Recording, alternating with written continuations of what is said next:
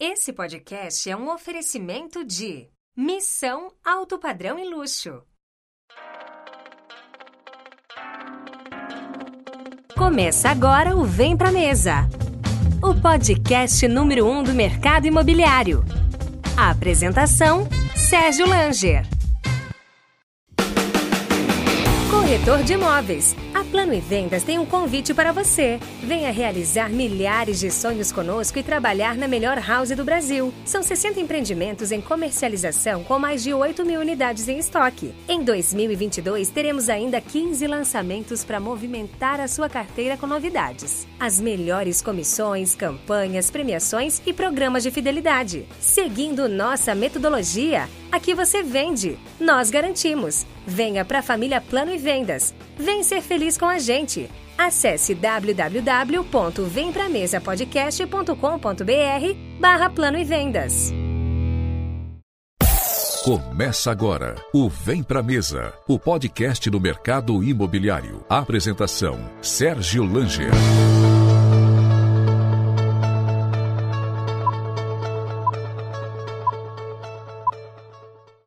Olá, tudo bem? Eu sou o Sérgio. Eu estou hoje aqui com o Gustavo Zanotto. Zanotto. Sérgio. Obrigado. Tudo bem? Satisfação, prazer estar aqui com você. Gustavo Zanotto, todo mundo que está no mercado imobiliário conhece. Mais de 15 anos de experiência no mercado imobiliário. Bem mais. Passou por PDG, por Tecnisa, Cirela e hoje está à frente do Café Imobiliário. O Gustavo Zanotto, para quem não sabe, foi jogador profissional e a minha dúvida é a seguinte, Zanotto.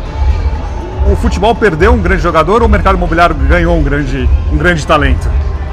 Sérgio, eu acho que essa tua pergunta é uma pergunta bem interessante. Eu acho que o mercado imobiliário ganhou um grande profissional de marketing e o futebol ficou feliz que eu tenha saído. Não valeu de nada. Foi muito bom estar no mercado imobiliário, muito mais do que no futebol. Mas foi uma época boa. Legal. E hoje o que, que te faz perder o cabelo no mercado imobiliário? Eu digo o seguinte, eu só comecei a perder o cabelo quando eu entrei realmente no mercado imobiliário o mercado imobiliário é um mercado de muitas particularidades. É um mercado muito diferente de todos os outros mercados que a gente está habituado a, a, trabalhar e conhecer. Mas o que realmente me deixa mais aflito dentro desse mercado é que nós passamos por épocas muito boas e hoje, quando a gente se encontra num momento não tão bom para esse mercado em relação a negócios, vendas, você vê uma percepção muito errada do que é trabalhar o mercado imobiliário é muita gente querendo fazer o mais do mesmo e é um mercado que precisa se reinventar a todo momento. Tem muito se falado agora no mercado imobiliário de novas tecnologias. A gente está aqui no Museu do Futebol, um lugar super legal, vale a visita.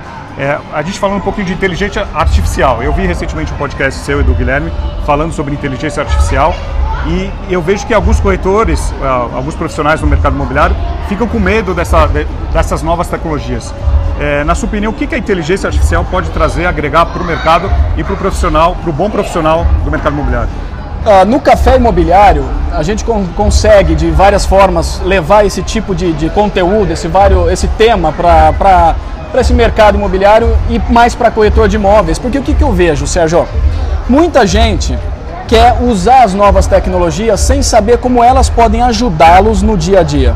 A inteligência artificial ela tem um papel muito importante dentro do, do nosso mercado hoje, porque de certa forma ela consegue fazer com que aquele trabalho que você leva mais tempo para realizar, uma máquina, um robô ou até mesmo uma campanha dentro de uma rede social ou num Google, pode fazer isso por você.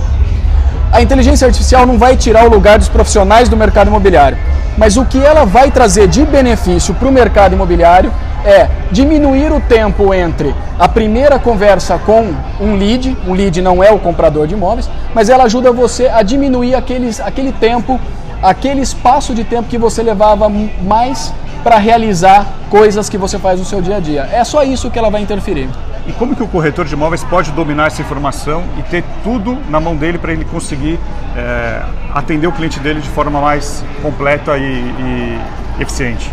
Qual que é a vida do corretor de imóveis? A vida do corretor de imóveis é acordar todos os dias pensando sempre na próxima venda, em sempre como realizar o próximo negócio. A vida do corretor de imóveis, ela é aquele cara que é corajoso. Já é corajoso porque assumiu ser corretor de imóveis e que precisa, de certa forma, trabalhar. Mas é, eu vejo muito corretor de imóveis indo para o caminho contrário do que a gente prega.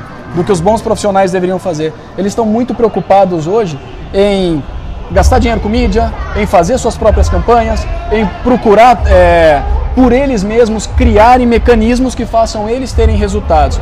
Mas eles esquecem do seguinte: que antes de você ativar o mercado comprador, você precisa se preparar para isso.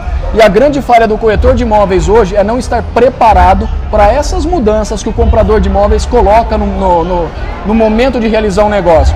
O corretor de imóveis ele precisa se capacitar constantemente, precisa vivenciar e estar dentro da vida daquele comprador de imóveis que ele quer atender.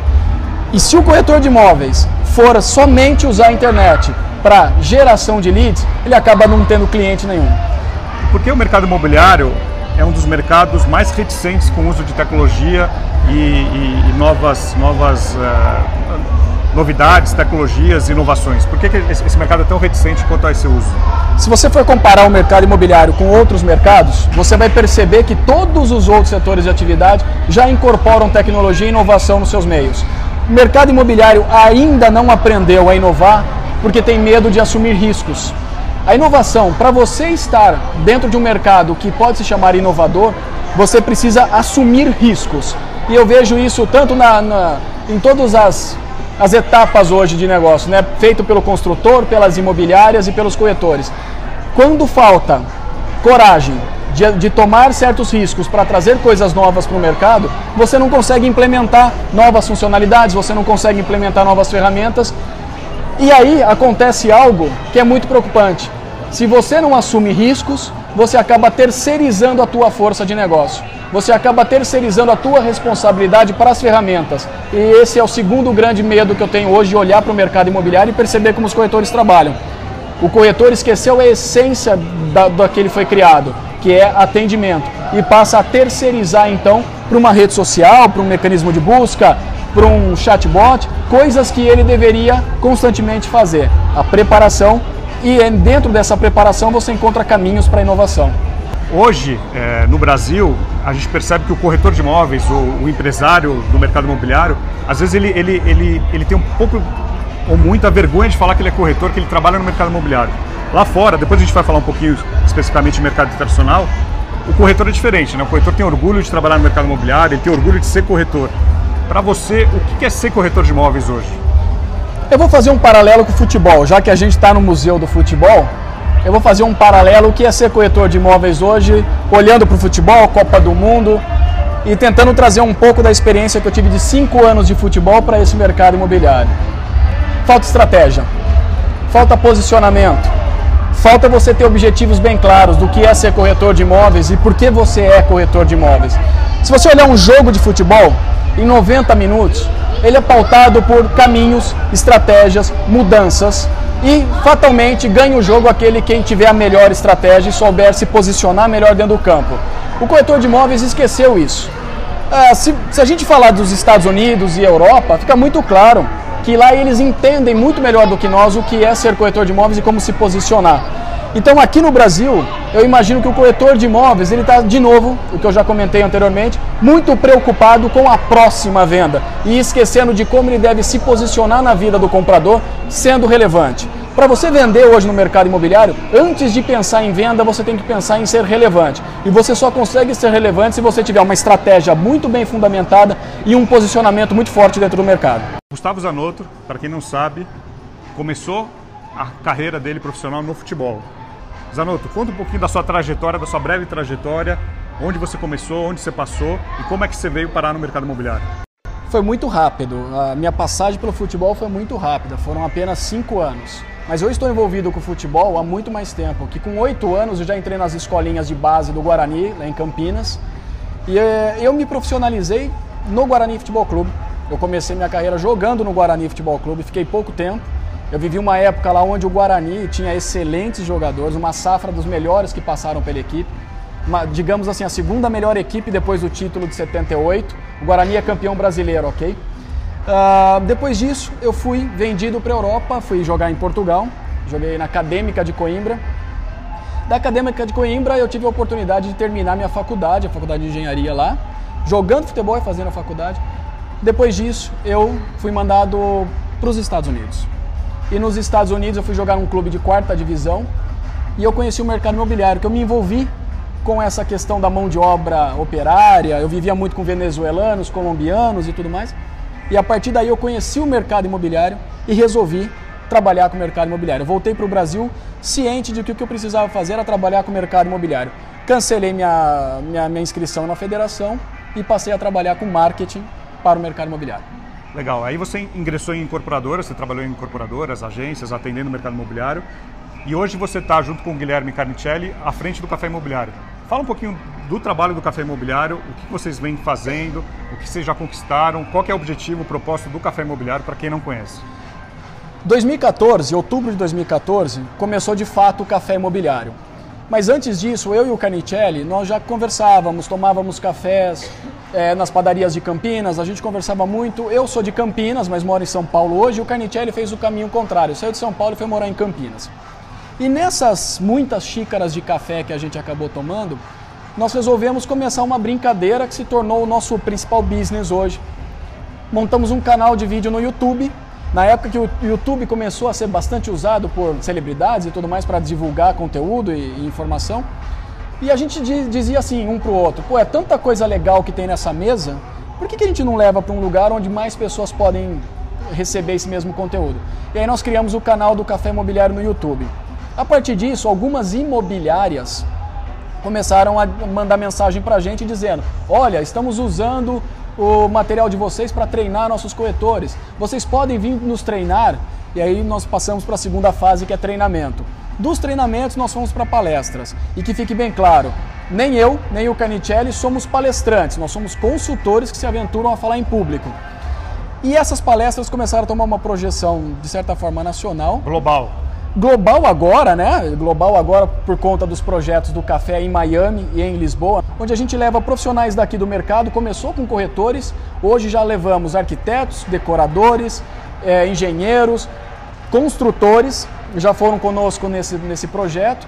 E daí, eu conversando com o Carnicelli, resolvemos então que o café precisava se profissionalizar e virou uma empresa de consultoria. O nosso forte hoje é consultoria para incorporadoras e construtoras, que é a minha formação dentro do mercado. Eu comecei trabalhando em pequenas construtoras na cidade de Campinas e depois, quando vim a São Paulo, assumi uma operação da PDG. Da PDG, eu fui trabalhar na Tecnisa, que foi a minha escola dentro do mercado imobiliário, Sim. quando fala de marketing e inovação. Com quem você trabalhou na Tecnisa? É legal falar alguns nomes que hoje são muito conhecidos no mercado dos nomes que eu posso falar, alguns já não estão mais Sim. no mercado imobiliário, prefeririam faz, eh, fazer outras coisas, né?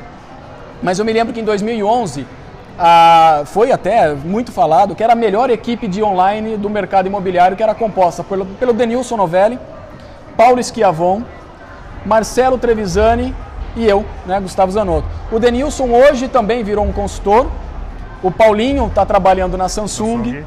O Marcelo está na CIT e eu continuo no mercado imobiliário. Então eu saí da Cirela em dezembro de 2013 para abrir uma consultoria e é o que eu faço até hoje. Falando um pouquinho de capacitação, treinamento para corretores, né?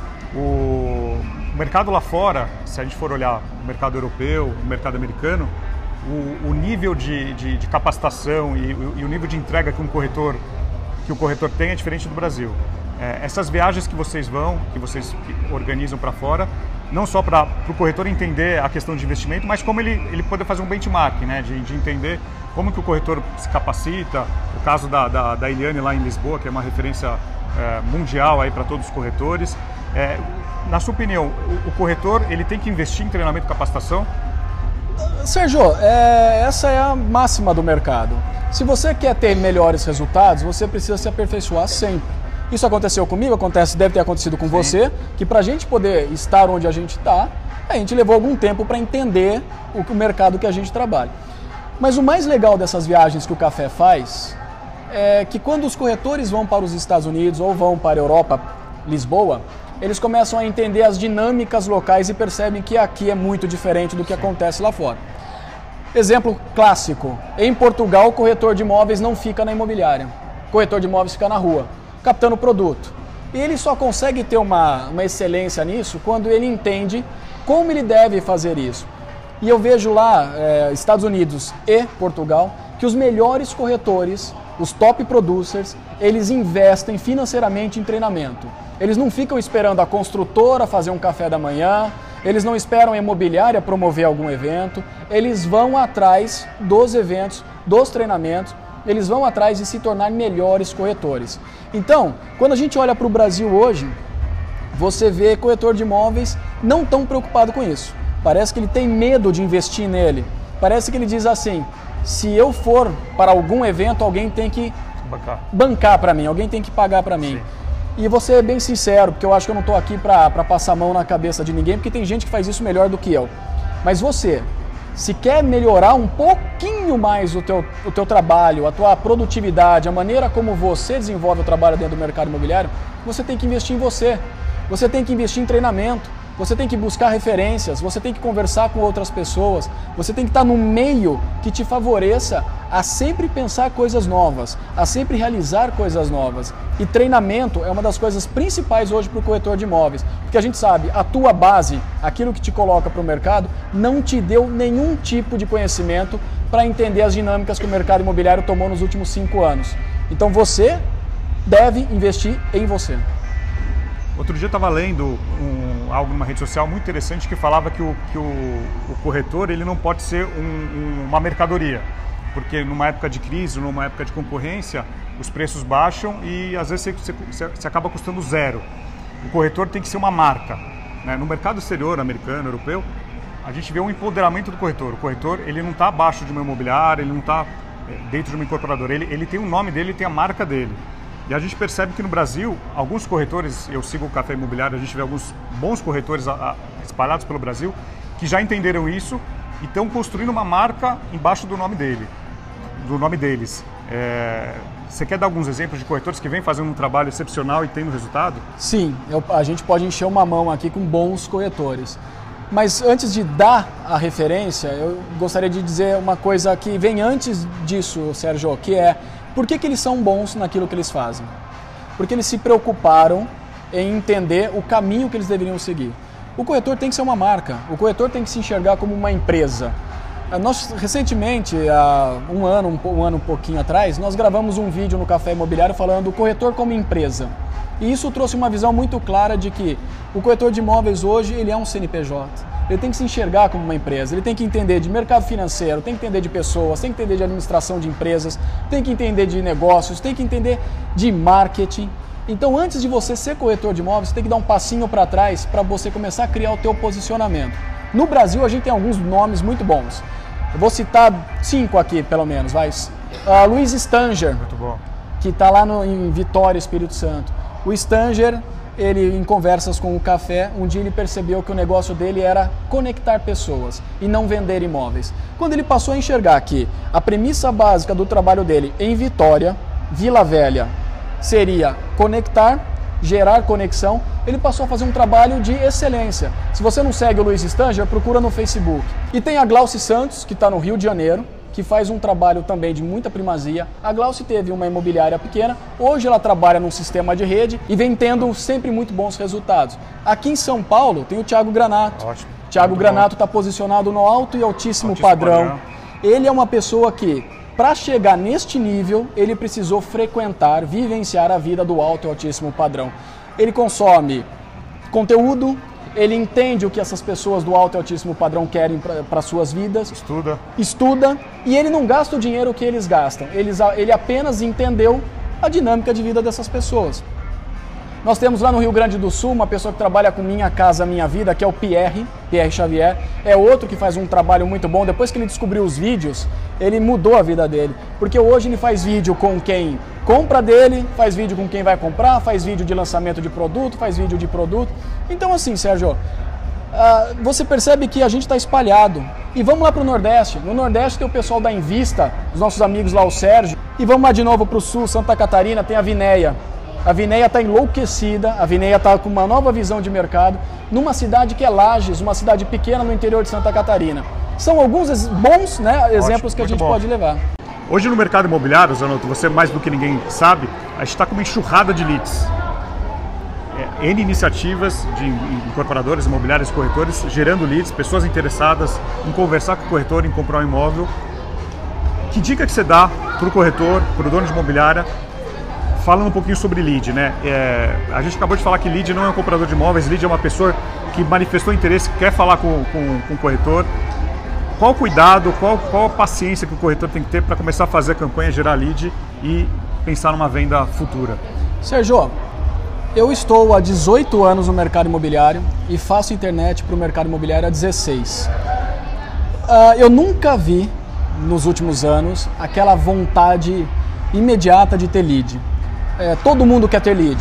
A falsa, a falsa imagem que se tem é que se o mercado tá bom é porque tem lead sendo gerado. Então você vê aí o construtor, o incorporador, a imobiliária e até o corretor de imóveis fazendo um serviço de encher a boca do funil deles de pessoas.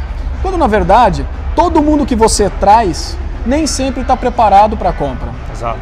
Quando você olha a, a jornada de consumo de um produto imobiliário. Ela leva meses. Leva meses. De repente tem pessoas que falaram com você há dois anos e estão voltando agora. Sim. Porque as pessoas não tomam a decisão de compra baseada na motivação que você entrega para elas, mas sim na motivação que elas entregam para você. E se a gente parar para olhar hoje o mercado imobiliário, o processo aí, essa jornada, está levando na média oito meses. Isso aí. A gente está olhando para um mercado super competitivo, um mercado em que preço de mídia está sendo inflacionado, e o construtor, o que, que ele quer? Ele quer vender, não importa como e ele faz o possível para ele vender. Só que muitas vezes, quando você joga mídia para o mercado, você pega pessoas que estão ou no começo ou no final do processo. Esses que estão no começo, eles jamais vão fazer negócio com vocês de primeira. Esse que está no começo, ele está prospectando, ele está vendo se cabe no bolso dele, ele está vendo se é aquilo que ele precisa, se a família realmente precisa mudar. E não teria uma dica melhor para dar para corretor de imóveis, especificamente para corretor de imóveis, do que dizer o seguinte: parem de apertar botões. Entendam por que os botões estão ali e como eles vão ajudar você dentro do mercado imobiliário. Para você saber isso, você precisa ser um cara, digamos, craque. O camisa 10 em três pontos que eu considero essenciais para que a gente possa trabalhar a geração de lead. Quais são os três pontos? Então, o primeiro é segmentação. Okay. Se você não souber o que é segmentação, pega qualquer livro de marketing ou joga no Google e procura entender segmentação de mercado. Vai te dar uma clareza de entender quem é o público que você quer atender, que tipo de produto você quer vender e que maneiras você pode conversar com esse público. Segmentação de mercado, diria que é o primeiro, o primeiro, primeiro estudo é o de pilar todo... básico. É o pilar básico, é por onde o corretor de imóveis tem que começar. Segunda coisa que eu digo é, dentro da jornada de consumo, se você entendeu de segmentação, você vai começar a atrair pessoas certas para o teu negócio. Tá? Não é todo mundo que vai comprar de você e não é todo mundo que é potencial comprador do produto que você vende. E a segunda palavrinha mágica para identificar isso seria a relevância. Se você não consegue entender para quem você vai conversar, como é que você vai poder dizer que você é relevante para essa pessoa? Então, saiba a segmentação e passe a ser relevante. Porque quando você conhece o que você vende para quem você vende, você passa a ser importante para essa pessoa, independente do estágio de compra que ela se encontra, porque se ela estiver lá no comecinho, ela vai continuar com você, e se ela estiver aqui no final, ela fecha o negócio contigo. E a terceira palavra que eu gosto de sempre relacionar dentro desse processo é retenção.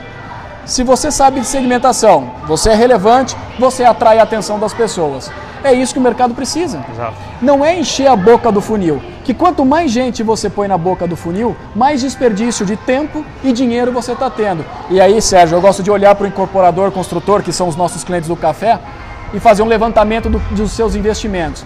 E na maioria dos casos, você vê que o construtor ele não faz um funil, ele amplia a boca do ralo, aonde ele está jogando muito dinheiro fora.